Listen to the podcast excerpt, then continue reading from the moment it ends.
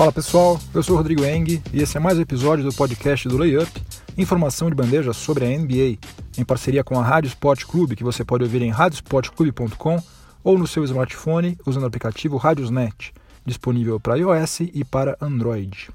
Esse é o episódio de número 81 do podcast do Layup, e esses são os assuntos sobre os quais eu vou falar neste episódio. No primeiro período, eu vou falar sobre o Cleveland Cavaliers, que contou com a estreia, né, entre aspas, de alguns dos seus jogadores na terceira partida contra o Boston Celtics, né, que eles venceram.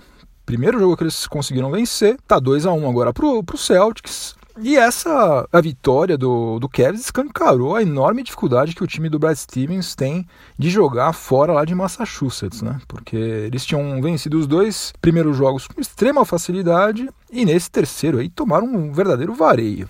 No segundo período, nós vamos passar para outra série, a da Conferência Oeste, né, entre Golden State Warriors e Houston Rockets. O Golden State Warriors devolveu com juros, correção monetária, multa, tudo que você possa imaginar. Aquela derrota sofrida no jogo 2 aplicou a maior surra já sofrida pelo Houston Rockets na história dos playoffs. No intervalo, no nosso quadro Máquina do Tempo, nós vamos retornar até o dia 22 de maio de 1963, quando a NBA aprovou a mudança do Syracuse Nationals para a Pennsylvania, criando o Philadelphia 76ers. Depois, no terceiro período, o assunto vai ser o Devon Looney, jogador totalmente low profile e que em tese né, seria a quarta opção do técnico Steve Kerr para a posição 5, só que ele tem sido extremamente importante para o Golden State Warriors no setor defensivo nestes playoffs, especialmente nessa série contra o Houston Rockets. E no quarto período vou falar sobre um rumor que surgiu aí de que o Phoenix Suns estaria disposto a trocar sua primeira escolha no draft de 2018 por um jogador jovem e com status de All-Star, perfil esse aí que se encaixa perfeitamente do Carl Anthony Towns, jogador lá do Minnesota Timberwolves, que não está muito feliz por lá. Parece que a relação do Towns com o Tom Thibodeau está meio azedada,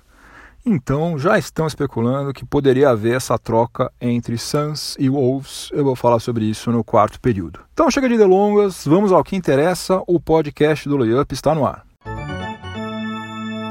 O Cleveland Cavaliers não só venceu o jogo 3, que foi o primeiro jogo realizado em Ohio, como sapecou 30 pontos de diferença, foi 116 a 86, no mesmo Boston Celtics que tinha ganhado as duas primeiras partidas com muita facilidade. E é um negócio maluco que acontece com o Cavs, né? Parece ter um botãozinho on e off ali no sistema defensivo deles.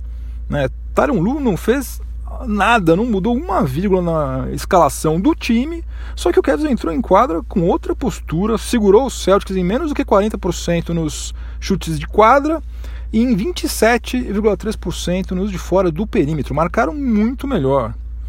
E eu queria saber o que acontece para haver tanta oscilação assim. Não entendo, não faço a menor ideia. Para mim, isso é um mistério tremendo. E no ataque, a grande diferença a favor do Cavs foram as atuações do J.R. Smith, que meteu três bolas de três pontos. Pode parecer pouca coisa, três bolas de três pontos, mas no caso dele é uma coisa incrível, porque ele estava jogando pessimamente mal. E também George Hill, né, que finalmente parou de amarelar. Né? Não gosto muito de usar o termo amarelar, mas não dá para a gente classificar de outra forma a maneira como ele estava atuando no setor ofensivo nos jogos anteriores, né? porque ele tinha combinado para míseros oito pontos nas duas primeiras partidas. Né? Ele só tinha tentado oito arremessos em dois jogos.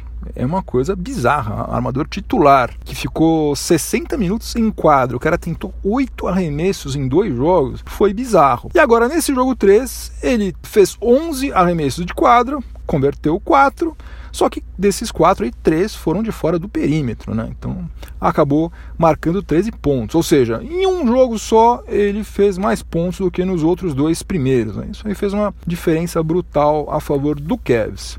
Kevin Love anotou um duplo-duplo. Kyle Cover acertou todos os cinco arremessos de quadra que ele tentou, sendo que quatro deles foram de três pontos. Né? Kyle Cover é um cara que deveria ficar em quadra a maior parte do tempo. Né? O cara experiente pra caramba, tá com a mão em dia, deixa o cara em quadra.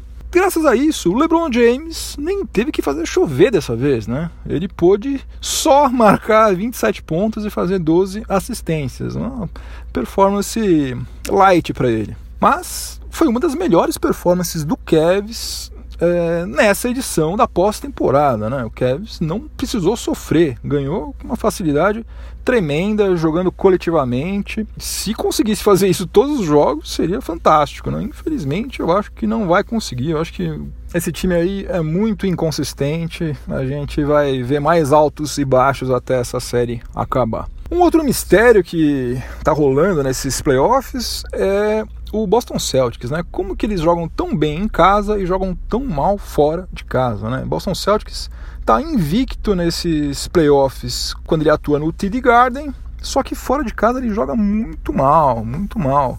Como visitante, jogou já seis vezes e só venceu uma única partida, né? Que foi contra os Sixers num sufoco danado, né? Só conseguiu ganhar depois de uma prorrogação. A única explicação que faz algum sentido para isso é a inexperiência dos seus jogadores, né? Porque o Celtics tem a menor média de idade, que é de 24,7 anos, entre todas as franquias que se classificaram para os playoffs de 2018, né? A única explicação possível é essa aí, né? E aí é um problema realmente que o Brad Stevens, por melhor técnico que ele seja, não dá para ele gerenciar isso aí, né?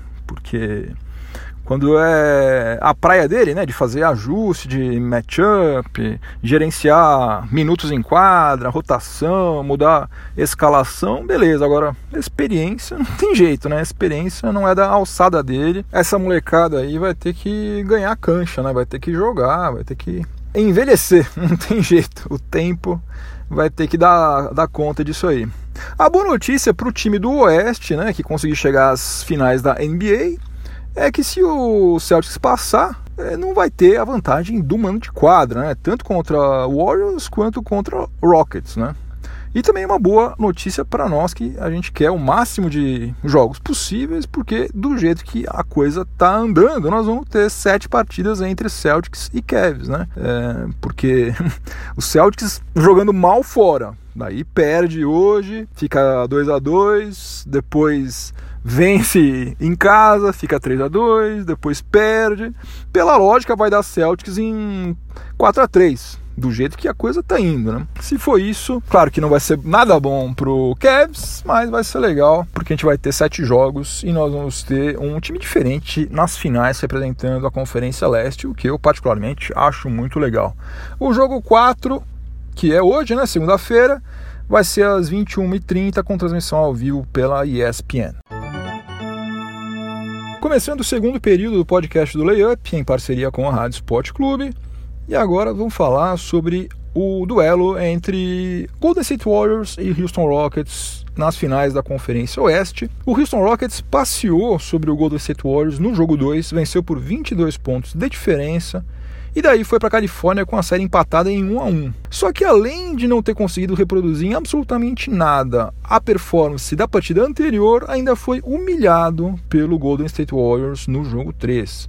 Geralmente o, o verbo humilhar é usado com uma certa é, dose de exagero, mas dessa vez eu acho que ele é totalmente pertinente, porque o, o Warriors venceu por 126 a 85, 41 pontos de diferença, que é a maior em qualquer vitória na história do Warriors em playoffs e também é a maior em qualquer derrota do Houston Rockets na pós-temporada. Ou seja, foi a maior vitória, né, maior diferença de pontos em qualquer vitória do Golden State Warriors e também a maior diferença de pontos em qualquer derrota do Houston Rockets. Isso acho que já seria por si só suficientemente humilhante, só que tem mais ainda. O Houston Rockets sofreu a derrota pela maior margem de pontos em playoffs entre todos os times que venceram pelo menos 65 partidas na fase regular. Ou seja, se você pegar todos os times na história da NBA em 71 edições que conseguiram vencer pelo menos 65 partidas na fase regular, nenhum deles tinha tomado uma sapecada dessa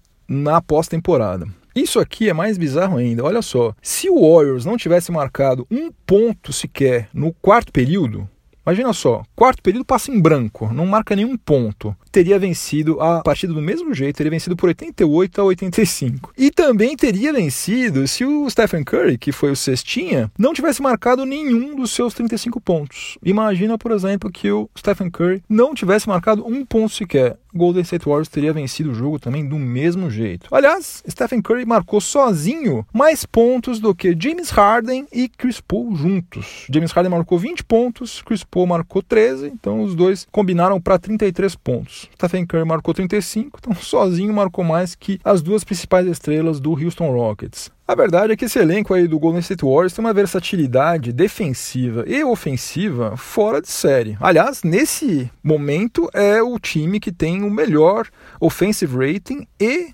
simultaneamente o melhor defensive rating da pós-temporada. Além disso, o Golden State Warriors também tem uma coisa que tem um valor inestimável, que é a experiência. Né? Acabei de falar isso no primeiro período sobre os Celtics.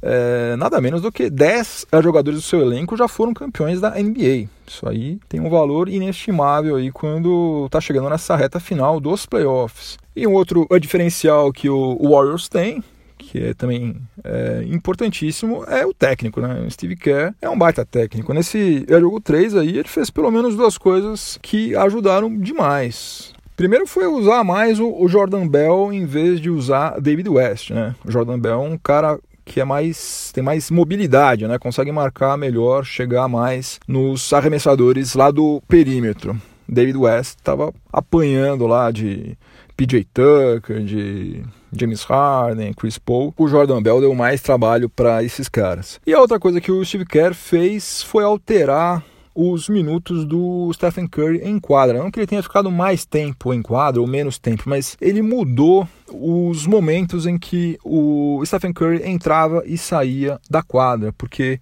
a exemplo do Russell Westbrook, Stephen Curry também tem uma certa rotina, né? ele sempre entra nos jogos e sai exatamente nos mesmos momentos. Dessa vez, Steve Kerr mudou isso, ele distribuiu melhor ao longo de todos os quatro períodos o tempo do Stephen Curry em quadra, provavelmente para ele não perder o ritmo de jogo. Porque o que ele costuma fazer é jogar primeiro quarto inteiro, terceiro quarto inteiro e depois a metade, a segunda metade, né, do segundo período e a segunda metade do quarto período. Dessa vez não, dessa vez Steve Kerr manteve ele ao todo o mesmo tempo de sempre, só que distribuiu de uma forma mais democrática, digamos assim, os minutos do Stephen Curry em quadra e isso aí deu muito certo, tanto é que o Stephen Curry acabou tendo a melhor atuação nessa pós-temporada. Vamos ver aí se esse atropelamento aí não abalou a confiança dos jogadores do Houston Rockets, né? Porque para estender essa série, né, ou eventualmente até virar a série, o que eu não acredito que vai acontecer, mas o pessoal do Houston Rockets vai ter que entrar em quadra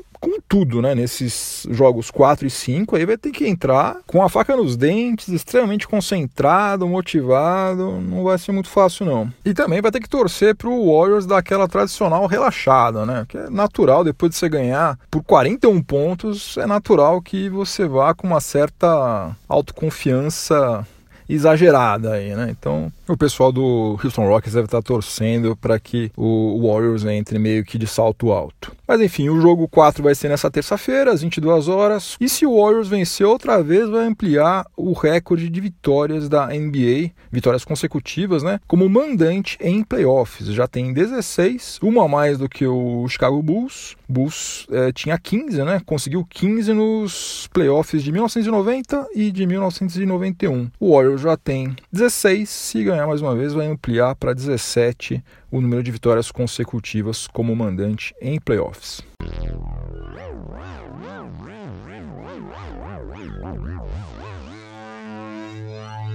Chegamos ao intervalo do podcast do Layup em parceria com a Rádio Sport Clube. E daí, como vocês sabem, no intervalo a gente dá um rolê na nossa máquina do tempo, a gente visita alguma data importante na história da NBA e hoje o destino da nossa máquina do tempo vai ser o dia 22 de maio de 1963, que foi quando a NBA autorizou a franquia do Syracuse Nationals a se transferir para a Pensilvânia e se transformar no Philadelphia 76ers. Só que mais interessante do que a gente apenas recordar o nascimento dos Sixers é entender a razão pela qual essa mudança aconteceu. Então vamos começar do começo. O Syracuse Nationals era originalmente uma franquia da NBL, e foi uma franquia fundada pelo imigrante italiano Daniel Biazzoni, lá em 1946, no interior do estado de Nova York. O Nationals, que também era chamado simplesmente por Nets, foi um dos times da NBL que se juntaram aos da BAA para constituir a NBA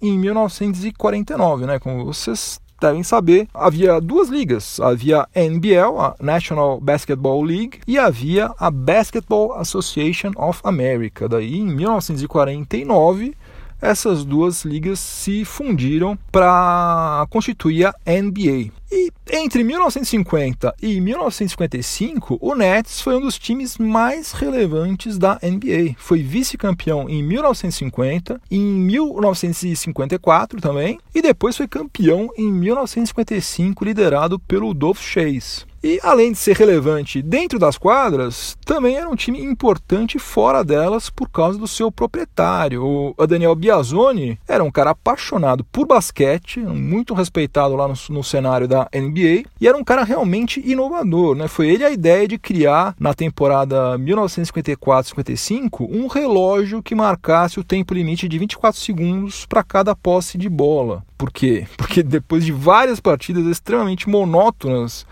em que houve placares baixíssimos, né, o pessoal estava simplesmente deixando de ver os jogos da NBA. Né? Você vai assistir um jogo, os caras ficavam fazendo cera, ninguém marcava ponto nenhum. Teve jogo que foi 19 a 16, 21 a 18, daí não tem condição. Ele falou: ou, a gente muda alguma coisa aqui, ou vamos todo mundo falir. E daí ele criou o relógio de 24 segundos, NBA adotou, gostou e até hoje, nós estamos aqui em 2018, é inimaginável a gente pensar em NBA sem ter o relógio de 24 segundos, que foi uma coisa que foi criada justamente pelo proprietário do Syracuse Nationals. Bom, só que a partir da segunda metade da década de 1950, quando o Boston Celtics começou a mandar na NBA, o Nets ficou oito temporadas consecutivas sem chegar às finais. Hoje em dia isso não seria problema nenhum, só que naquela época era um problemaço, porque só havia oito franquias. Né? Era muito menos do que hoje em dia. Hoje nós temos 30, naquela época eram só oito. Você ficar oito anos sem você sequer disputar a final era um problemão. A venda de ingresso era basicamente a única receita que a NBA tinha naquela época. Se você não tinha time bom, se você não conseguia é, disputar título, você estava fadado a ir mal das pernas financeiramente. Tanto é, por exemplo, que em 1957 o Rochester Royals, que é o atual Sacramento Kings, deixou o estado de Nova York e se transferiu para Cincinnati. Em 1960, o Minneapolis Lakers foi ainda mais ousado, né? Foi atrás de um mercado consumidor ainda maior, deixou Minnesota e foi lá se instalar na Califórnia, né? E dois anos depois, o Philadelphia Warriors seguiu o caminho do Lakers rumo ao oeste, deixou a Pensilvânia e se tornou o San Francisco Warriors. Foi então que dois empresários, o Irv Kozloff e o Ike Richman, é, aproveitaram o ostracismo no qual o Syracuse Nets estava mergulhado e fizeram uma proposta de compra para o Daniel Biazzoni. Acabaram comprando o Syracuse Nationals em 1963. Qual que era a ideia deles? Como o Philadelphia Warriors tinha se mudado, Filadélfia tinha ficado sem nenhuma franquia da NBA.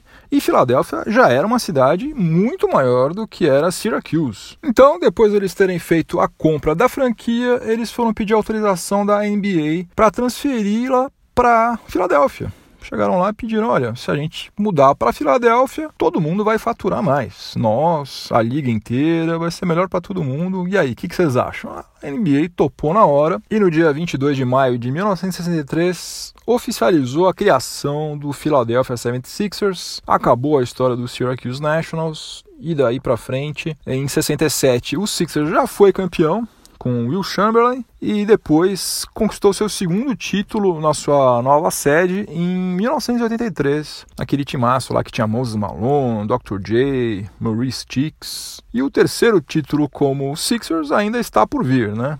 Tem um título como Syracuse Nationals, dois como Sixers e tá na seca já faz um tempão. Vamos ver se essa safra aí de Ben Simmons, Joel Embiid, Dario Saric, esse pessoal aí consegue trazer um outro título lá para a cidade de Filadélfia que faz um tempão, hein? Então na fila.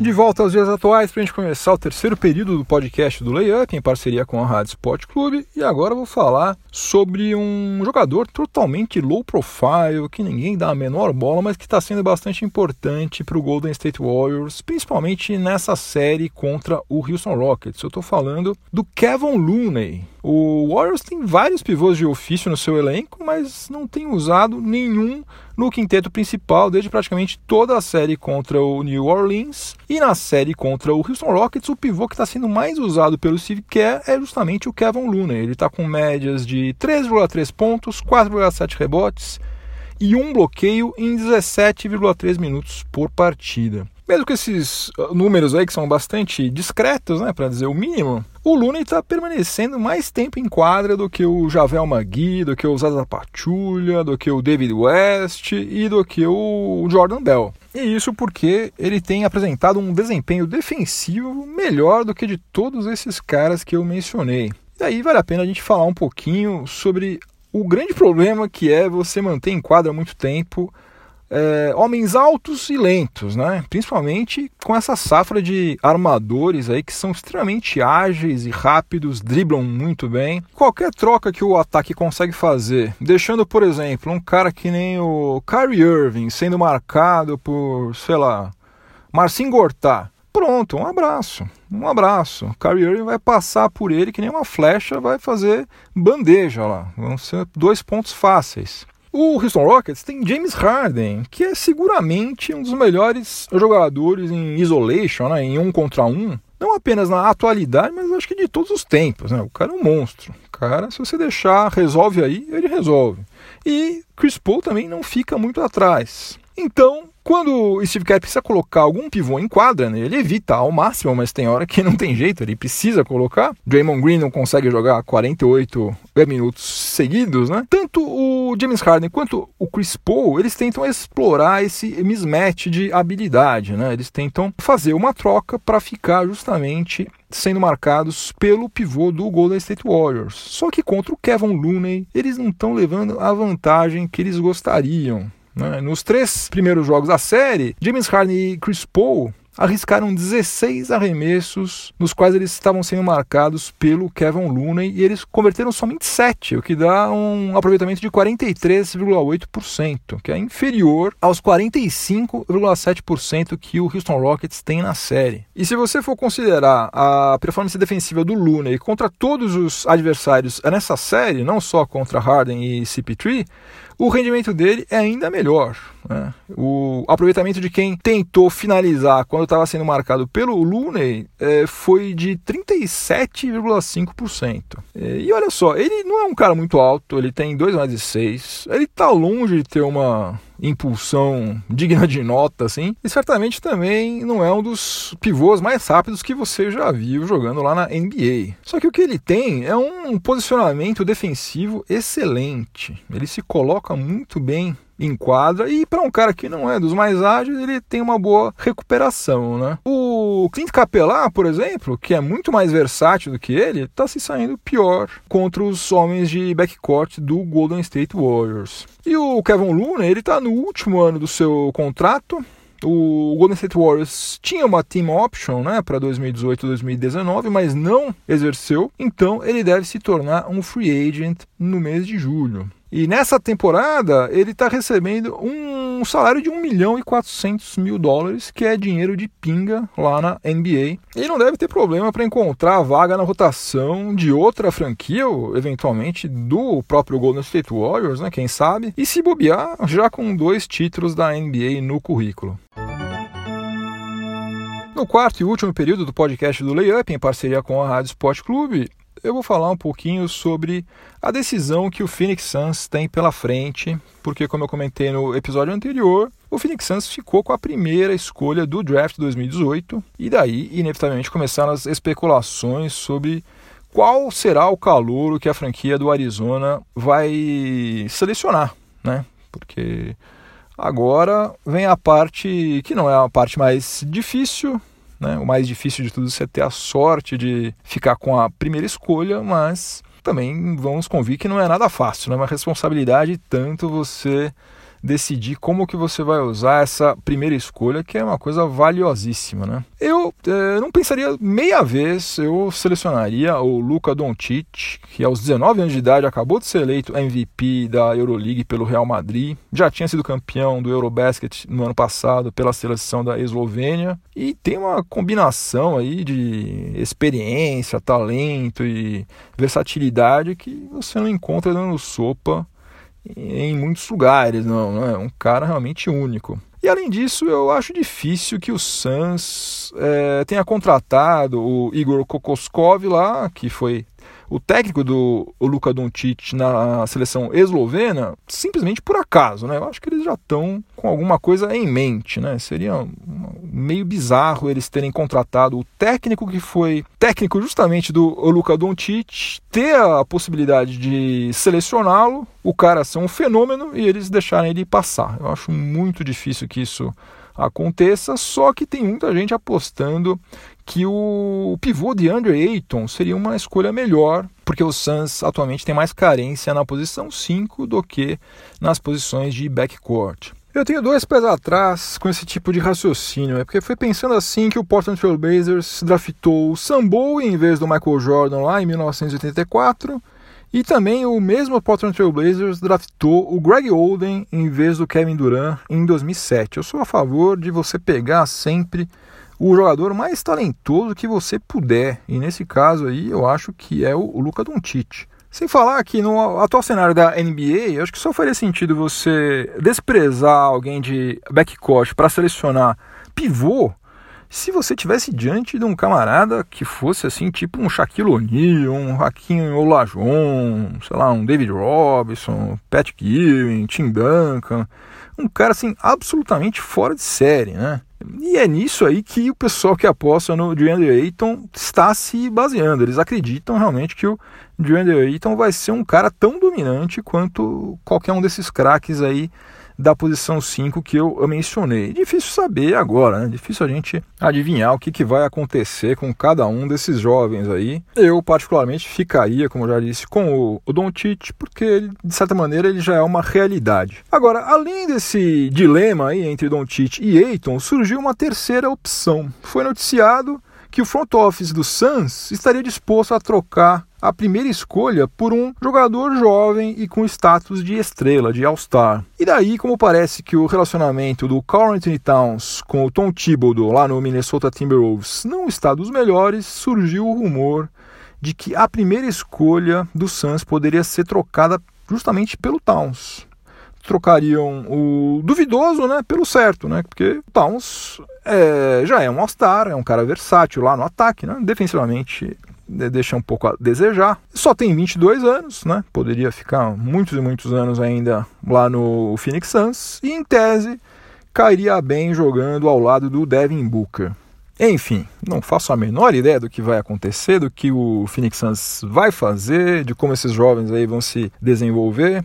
Se eu soubesse, certamente eu estaria fazendo uma fezinha na, na Mega Sena, né? Se eu, por acaso, tivesse esse dom da futurologia, né? De saber o que, como é que as coisas vão se desenrolar. Mas eu tenho a sensação de que se o Phoenix Suns não aproveitar essa primeira escolha para selecionar o Luka Doncic, eles vão se arrepender amargamente. Fim de jogo, acabou mais um episódio do podcast do Layup. Se você estiver ouvindo em alguma plataforma de podcast, aproveite para avaliar positivamente o podcast do Layup, se é que você ainda não fez isso.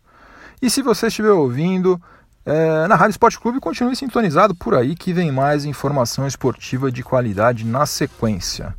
Boa semana para todo mundo, forte abraço, juízo, bons jogos e até mais. Tchau, tchau.